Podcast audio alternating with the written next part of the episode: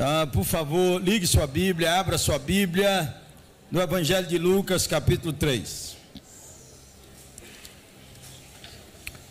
Nossos parabéns carinhosos aos irmãos.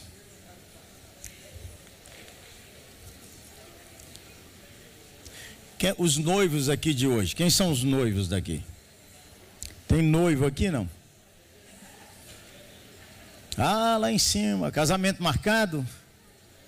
Casamento marcado? Casamento marcado.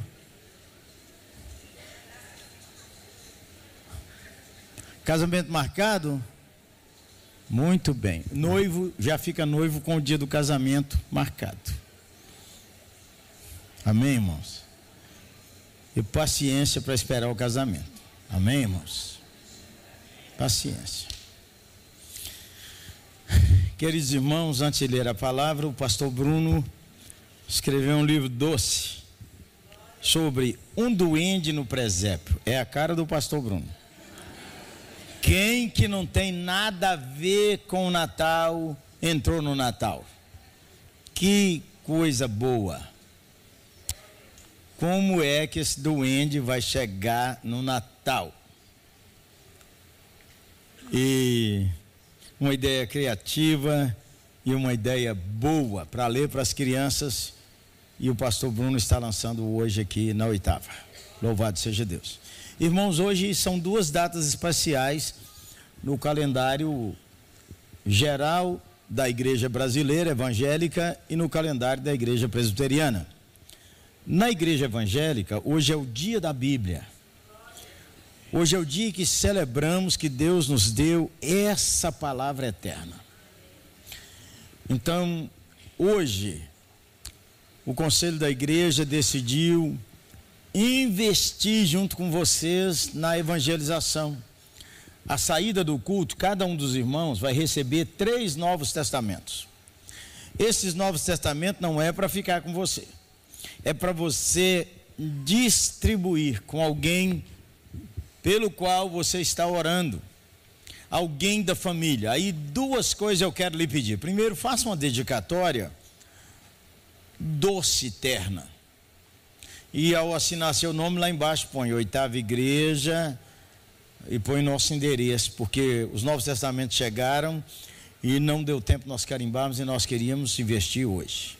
Segundo, hoje é chamado na igreja presbiteriana o dia da esposa do pastor. E nós vamos celebrar domingo que vem, que é o dia do pastor. Ha.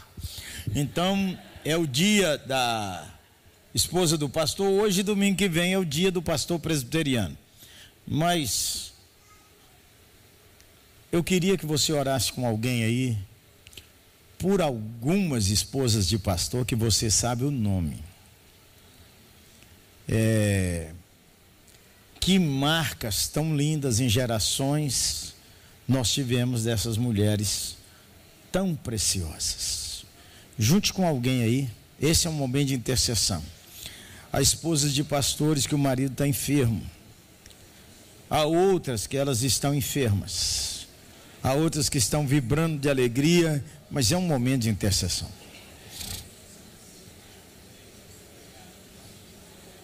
Você que está em casa, ore pela esposa do seu pastor ou dos seus pastores. Ore com bondade por você mesma, para que o Senhor dê descanso à sua alma.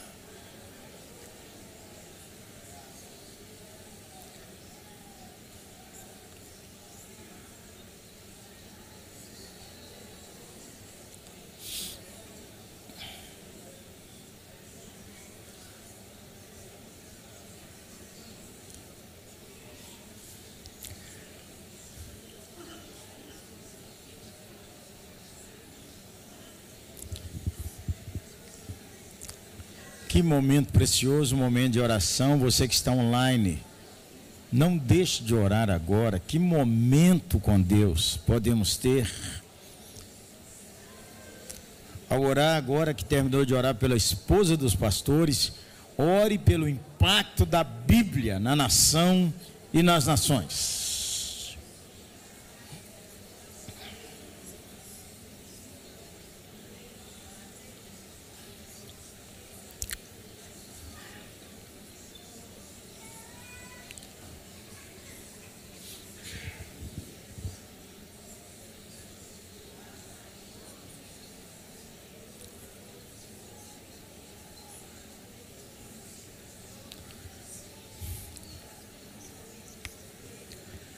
Senhor, bendizemos o teu nome por essa oportunidade de estarmos juntos. E rogamos o teu favor e a tua misericórdia sobre todos nós que temos tua palavra em nossas mãos ou num aplicativo. E nós oramos para que o Senhor nos aproxime da tua palavra. Que o Senhor incline o nosso coração para ouvir, ler e obedecer. Presbítero Renato, vem cá para orar por esses dois assuntos, por favor.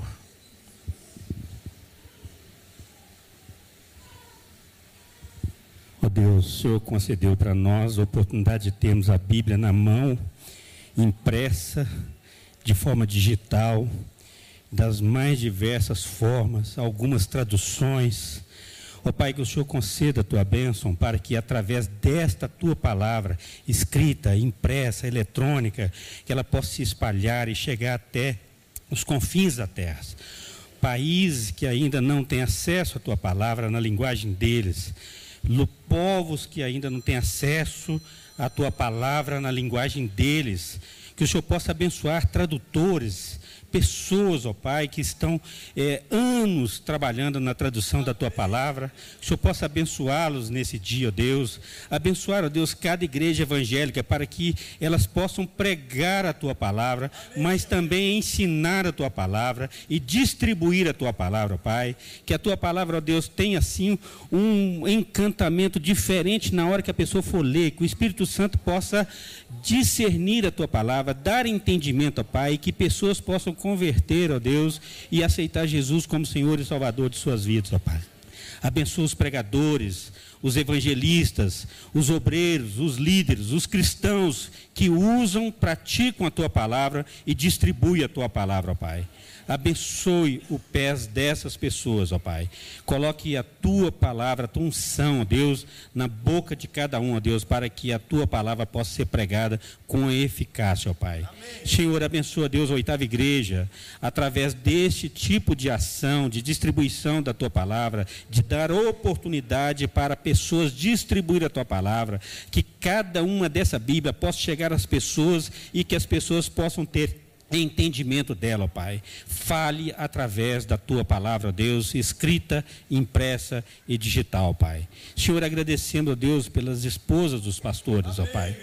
Ó Deus, muito obrigado pela vida de cada uma delas. A começar pelas esposas dos nossos pastores aqui da oitava igreja, ó Pai.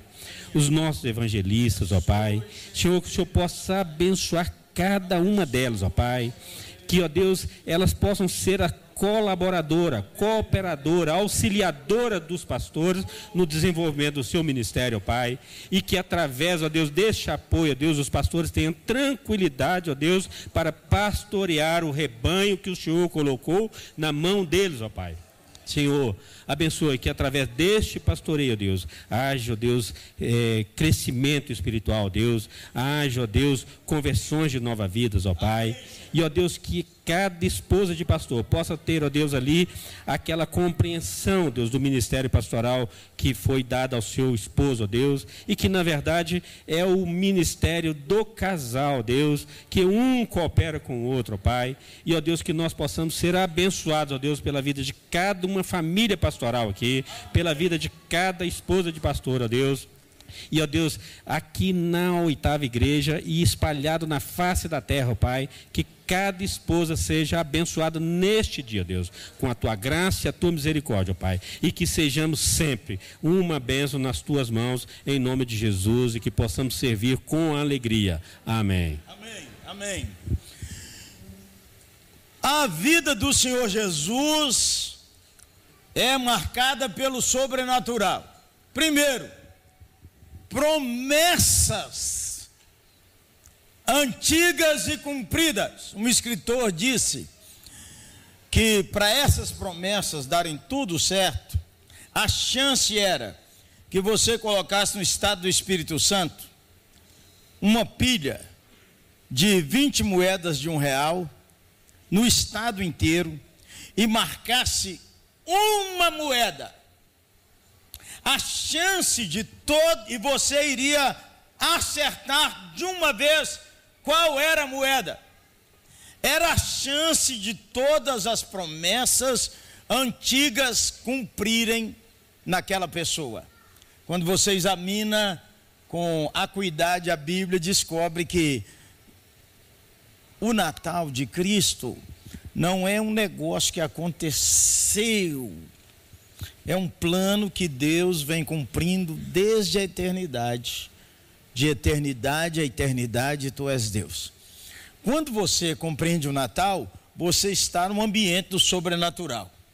Segundo, seu nascimento sobrenatural nasceu de uma virgem. As promessas sobrenaturais, seu nascimento sobrenatural.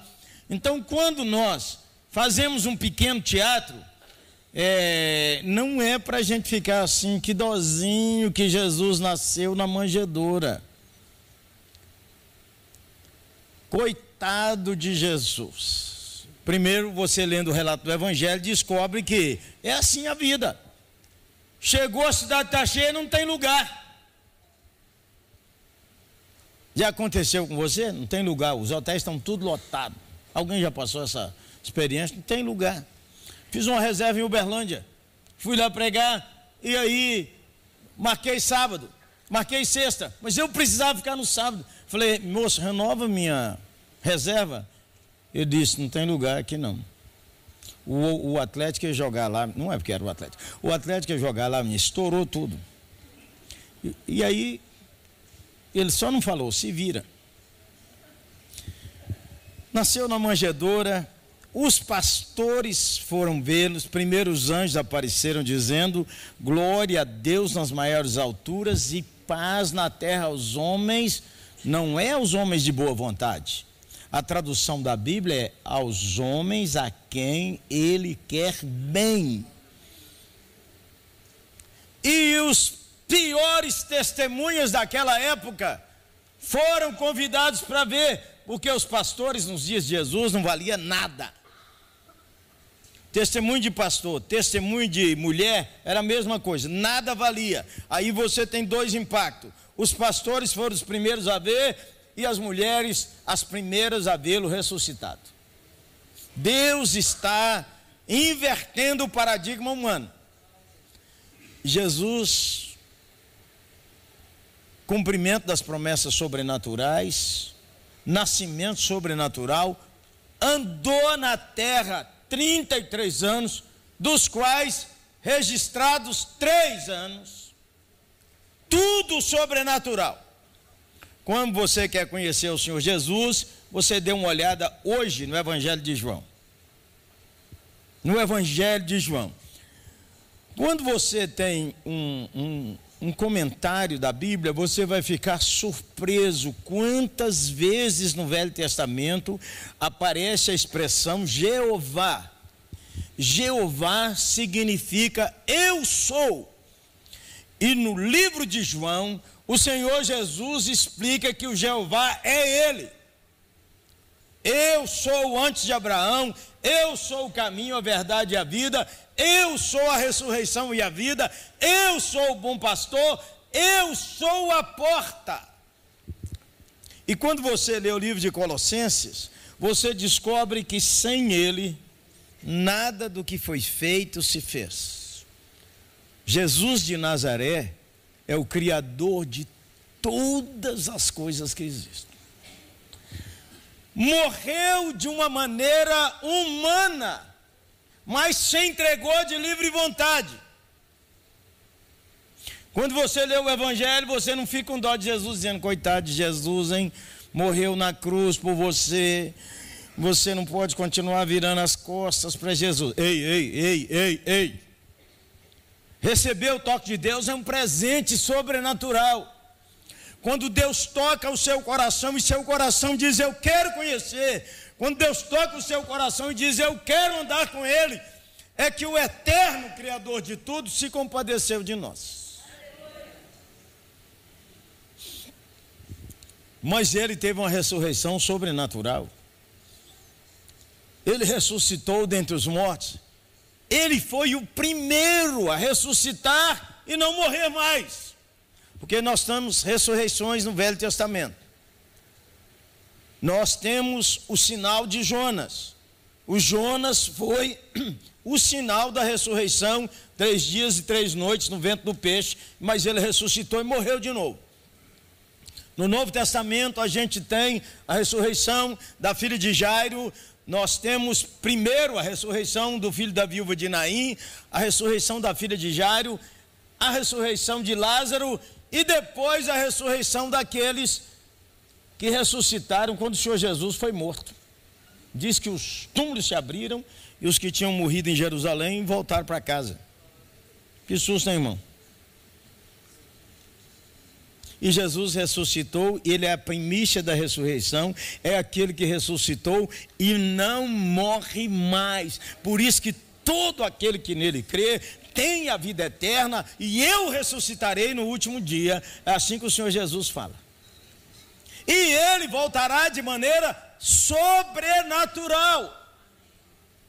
Ouvida a voz do arcanjo, ressoada a trombeta de Deus, os mortos em Cristo ressuscitarão, descerá o Senhor dos céus, os mortos em Cristo ressuscitarão primeiro, e nós que estivermos vivos naquele dia vamos morrer e ressuscitar em segundos. E os que tiverem em Cristo serão transformados, quer dizer, pss, pss. que maravilha, hein? porque todos pecaram e todos morrerão. Não diz quanto tempo o cara vai passar morto, mas que vai morrer, vai morrer. Então, quando chegamos ao Natal, se nós tivermos tudo isso na cabeça, nós vamos ficar achando que Jesus é neném. Que Jesus é bebê. Que nós temos que entregar nossa vida ao menino Jesus. Que nós temos que celebrar ao menino Jesus. Aí, quando você, no Natal, precisa ler Apocalipse primeiro. O que está sentado no trono, aquele que governa as nações aquele que tem a palavra da vida, aquele que julgará vivos e mortos. É esse Jesus que está em pé no meio da igreja, no meio das nações, comandando tudo e governando tudo. Então presta atenção. Esse sinal aqui, a oitava sempre vai lembrar. Está lembrando, né? Aqui, ó. O dia que você chegou. Olá, cheguei. A gente não chega dizendo olá, chega chorando. E nascer já é uma rejeição brutal. E nascer já é sofrimento terrível. Porque se você não chorar, você apanha. E aqui, ó, seu dia de ir embora. Tchau. Tchau. Tchau. Tem hora que não dá nem para dar tchau. Esse pedaço aqui que é a sua vida é para você compreender o propósito de Deus revelado em Cristo Jesus. Então, Jesus nasceu, arrependei-vos. Vou ler um texto da Bíblia que fala do João Batista que anunciou a chegada desse que eu contei a história para você toda, porque é assim que nós compreendemos o Natal. Nós compreendemos o Natal com a história toda. Nós não compreendemos o Natal que é só na Páscoa que nós vamos falar da ressurreição. Porque Jesus agora é o bebê. Vamos ler rapidinho. Naqueles dias, no 15 ano do reinado de Tibério César, sendo Pôncio Pilatos governador da Judéia, Herodes, tetrarca da Galiléia, seu irmão Filipe, tetrarca da região de Tureia, Traconites e Lisânias, tetrarca de Abilene. Sendo sumos sacerdotes, Anás e Caifás, veio a palavra do Senhor a João, filho de Zacarias, no deserto. Primeiro, a história da Bíblia passa num ambiente político.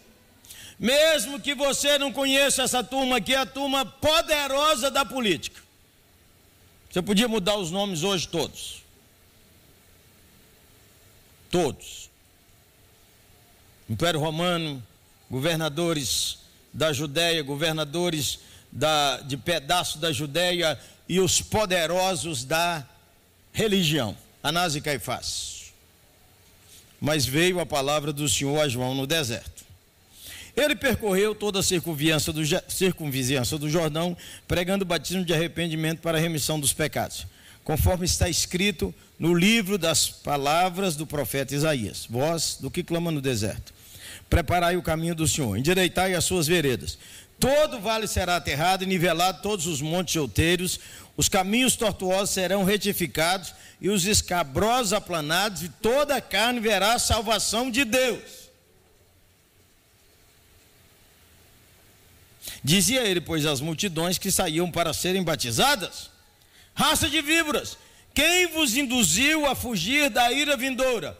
Um conceito que a modernidade não aceita muito, que Deus é um Deus irado contra o pecador.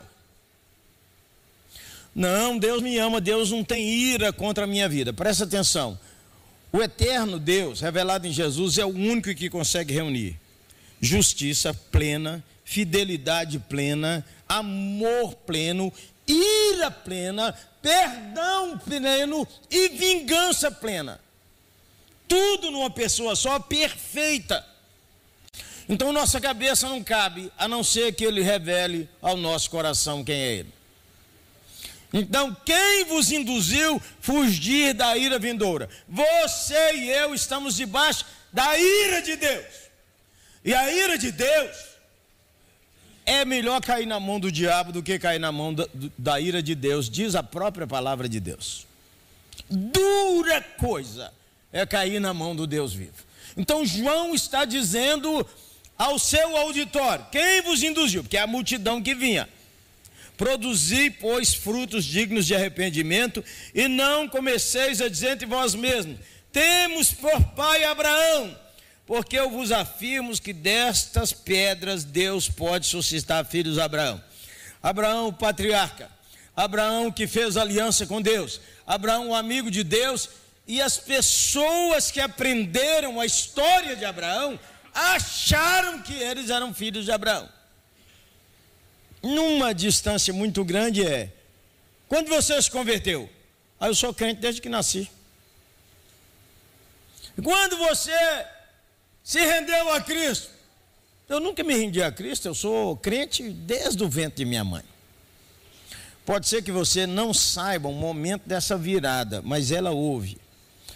Há um momento que a fé deixa de ser de seus pais e ela se torna um relacionamento pessoal com Deus se não tornar um relacionamento pessoal com Deus, você precisa falar com Ele agora: Senhor, eu sou igual àqueles que João chamou raça de víboras, achando que meu currículo da igreja equivale ou é Jesus na minha vida?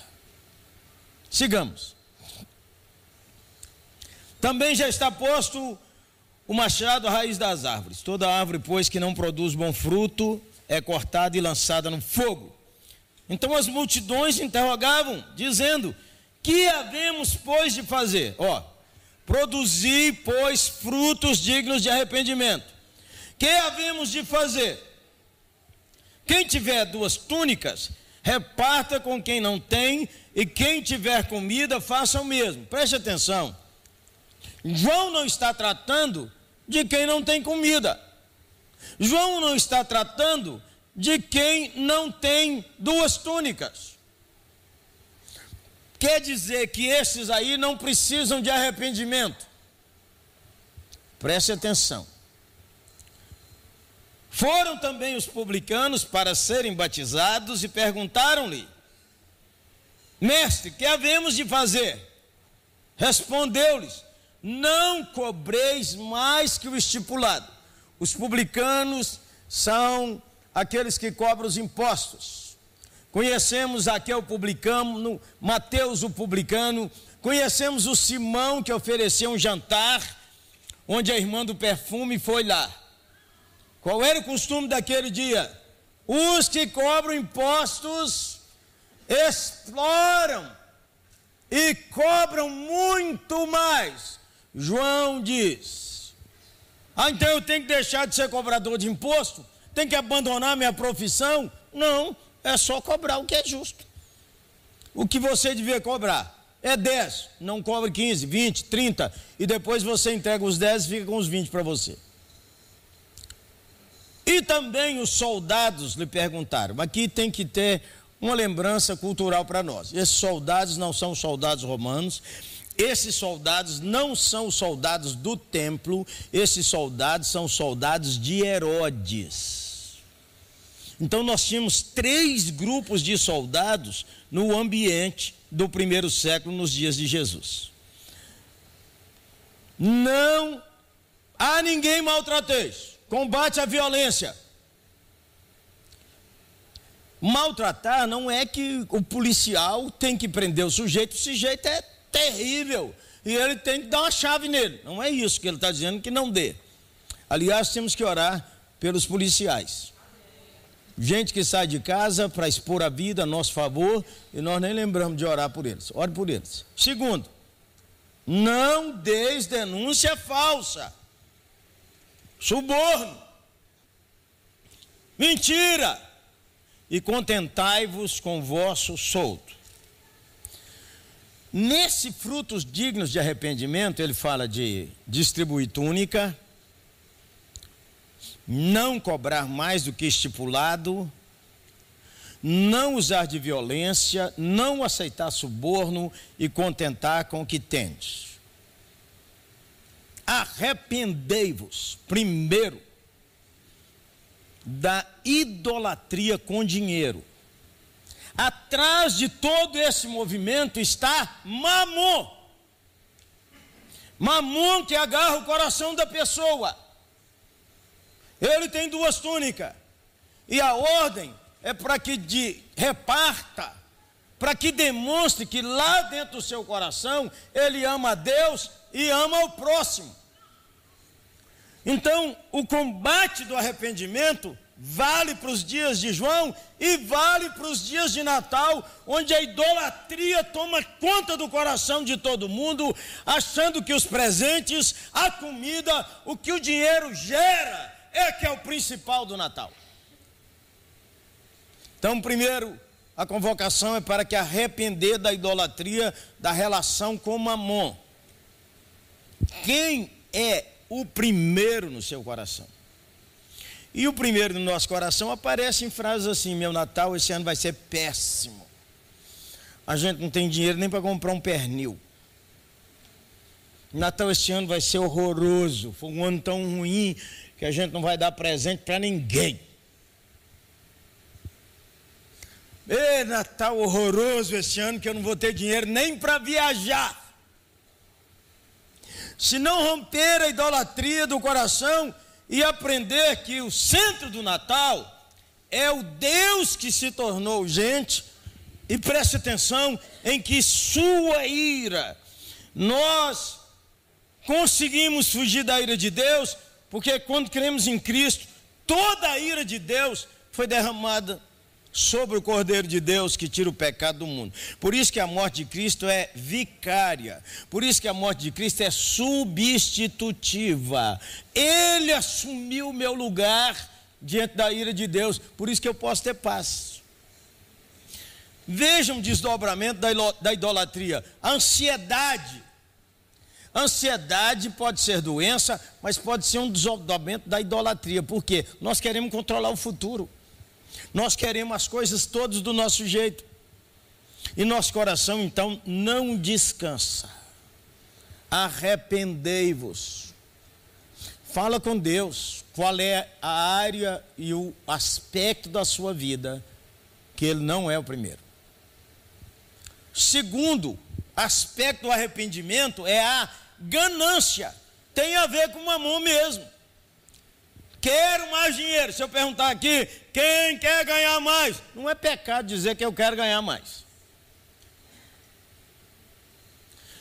Mas é, você vale pelo que tem. Você vai ter uma casa melhor lá em Jerusalém, você vai ter comida melhor lá na Palestina, você vai ter roupas melhores lá na Palestina e hoje também. A ganância é a mesma avareza. A avareza é que eu quero mais, porque eu quero mais para mostrar poder. Esse é o ambiente das nações, e é o ambiente da guerra entre todos os aspectos que cuidam de uma nação onde tem democracia, luta do legislativo com executivo e judiciário. Quando você olha, atrás de tudo isso está a avareza, é mais dinheiro, é mais poder, é mais influência, é dominação. Quando você olha o ambiente onde é um ambiente de ditadura, é tudo isso. Por que, que acontecem as guerras? As guerras acontecem por causa da ganância, do poder, da avareza. E nós não tínhamos guerra na América Latina, no continente americano, e há uma possibilidade de estourar uma guerra por causa de ganância e poder. Se nós, servos do Senhor, não. Primeiro continuamos olhando a nossa vida. Primeiro para Deus mostrar-se no nosso coração, quando nós falamos assim, nós vamos avançar como oitava, nós vamos plantar novas igrejas como oitava, amém, irmãos? Nós vamos construir um novo espaço como oitava, amém? Sempre precisaremos olhar o nosso coração, se é ganância e poder ou se é a glória de Deus.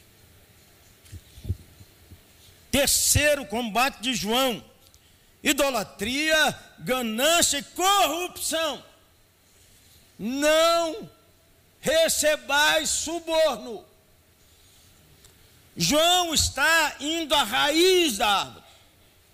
A raiz da árvore é lá, a corrupção. Ele dá um exemplozinho do soldado, mas isso é todos nós. Todos nós somos confrontados constantemente com esse pecado. E o ambiente social, político e espiritual, porque há corrupção no ambiente político, há corrupção no ambiente econômico, há corrupção no ambiente eclesiástico. Agora, é isso também que é levado. Porque um culto igual esse não sai na TV, um culto igual a participação das crianças não sabe, mas qualquer defeito em famílias pastorais, numa igreja.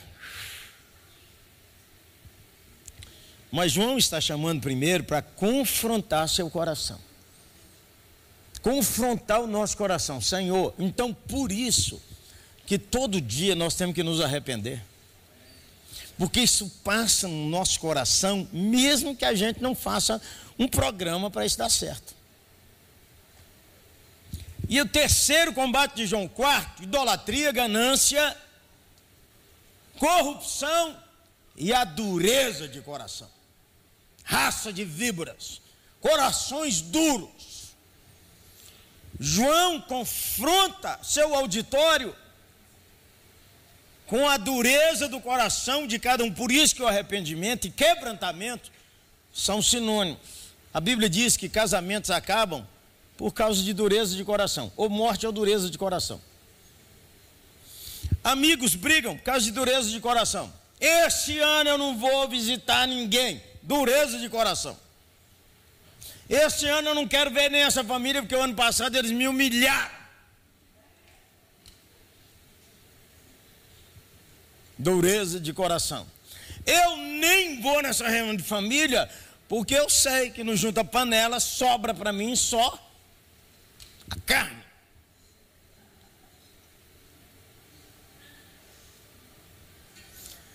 Então João nos confronta, nos dando o fruto do arrependimento é que começa de dentro para fora. Então João, a palavra do Senhor nos orienta que seis ações podem revelar que o nosso coração foi mudado. A primeira delas, arrependimento, significa conversão. Arrependei-vos, dê meia volta, ia contra Deus, volte para Deus. Arrependei-vos, e diz assim a eterna palavra de Deus: arrependei-vos e produzir frutos dignos de arrependimento. Muda seu discurso e mostra na sua vida, muda seu discurso, que você é crente, é melhor do que fulano, é melhor do que Beltrano, é melhor do que Cicrano. Eu nem vou no Natal, sabe por quê, pastor? Eu vou reunir com aqueles parentes? Eu não. Tudo incrédulo, vai ser uma bebedeira horrorosa. Eu nem vou lá. Que eu sou servo do Senhor, quero a distância desses pecadores. Bem, muito ambiente de família é tenso e é tóxico. Mas se você é a luz e o sal, por que não? Dar um abraço, aproveitar a oportunidade Quanto mais perto, mais possibilidade da gente orar por ele. Sabia não?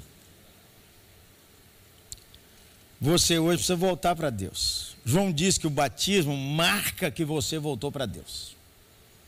Arrependi dos meus pecados e crie no Senhor Jesus. Uma pergunta. Alguém aqui já fez isso, mas ainda não batizou? Levante a mão aqui.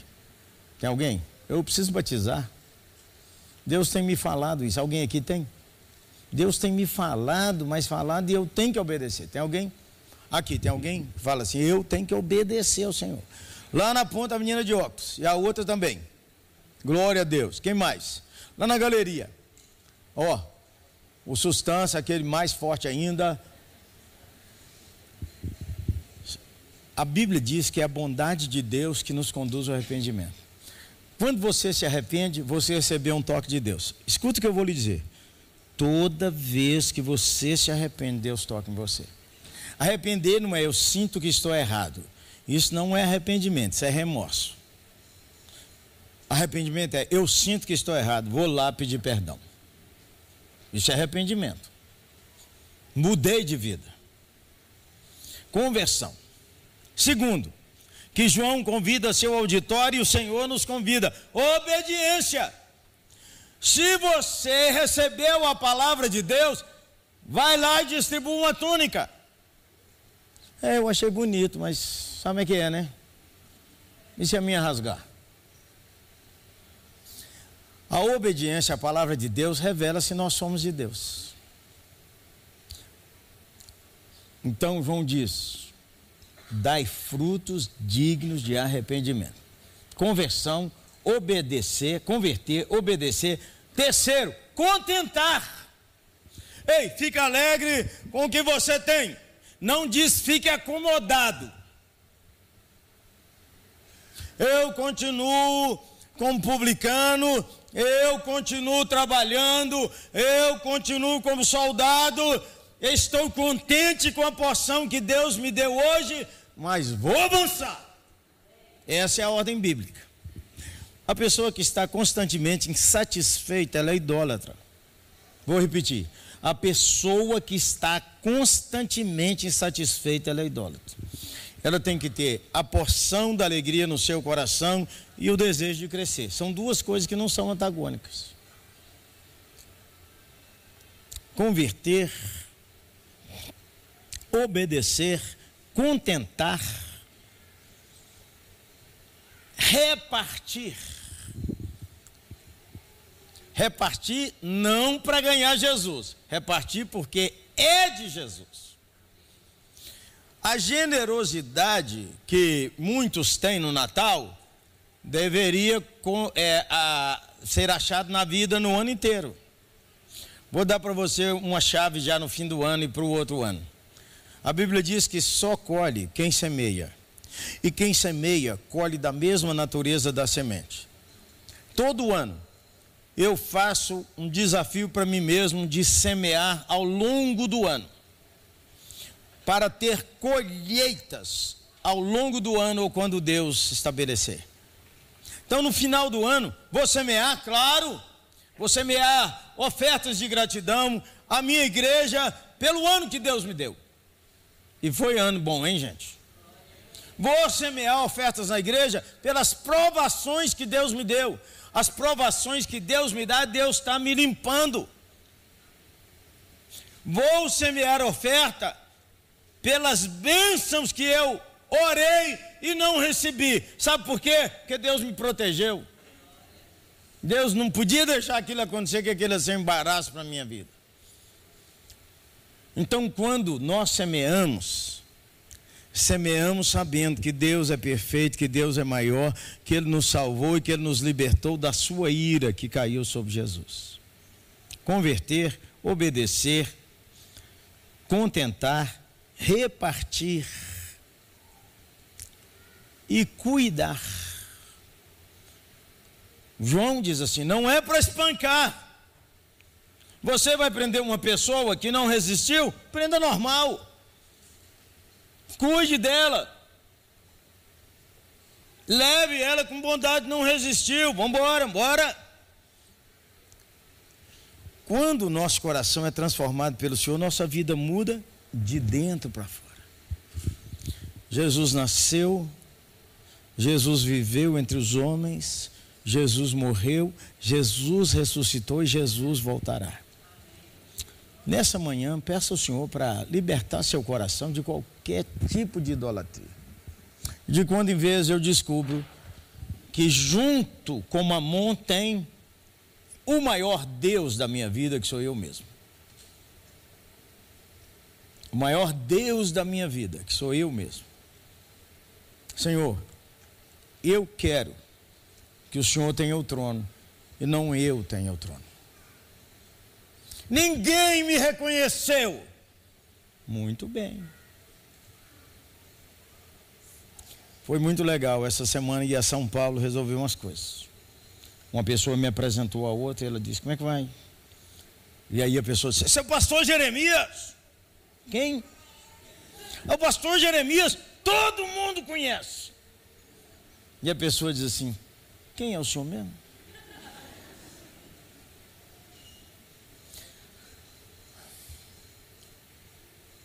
Aí eu perguntei ao Senhor, Senhor, o que que o Senhor está falando comigo?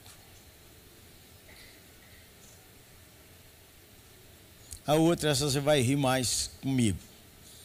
Estou hospedado no hotel, de repente, um batalhão de funcionários atrás de mim, dizendo, nós queremos tirar uma foto com o senhor. Falei, é um prazer. Não, é porque o dono do hotel falou que o senhor é uma pessoa famosa no Brasil inteiro. Eu falei, oh, eu acho que ele está enganado, deve ter confundido, não sou eu, essa pessoa não. Ele disse, por que o senhor não quer? Não, deve ser eu. Conhecida no Brasil inteiro, eu sou apenas um pastor em Minas Gerais. Aí a dona falou assim, é mesmo, ele deve estar tá enganado.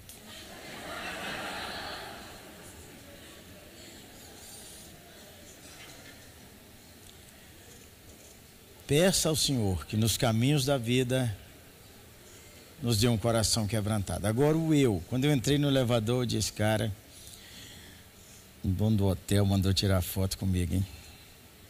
Aí depois eu ri sozinho. Quando o cara erra o tiro, acerta em qualquer um. Louvado seja nosso Senhor Jesus Cristo.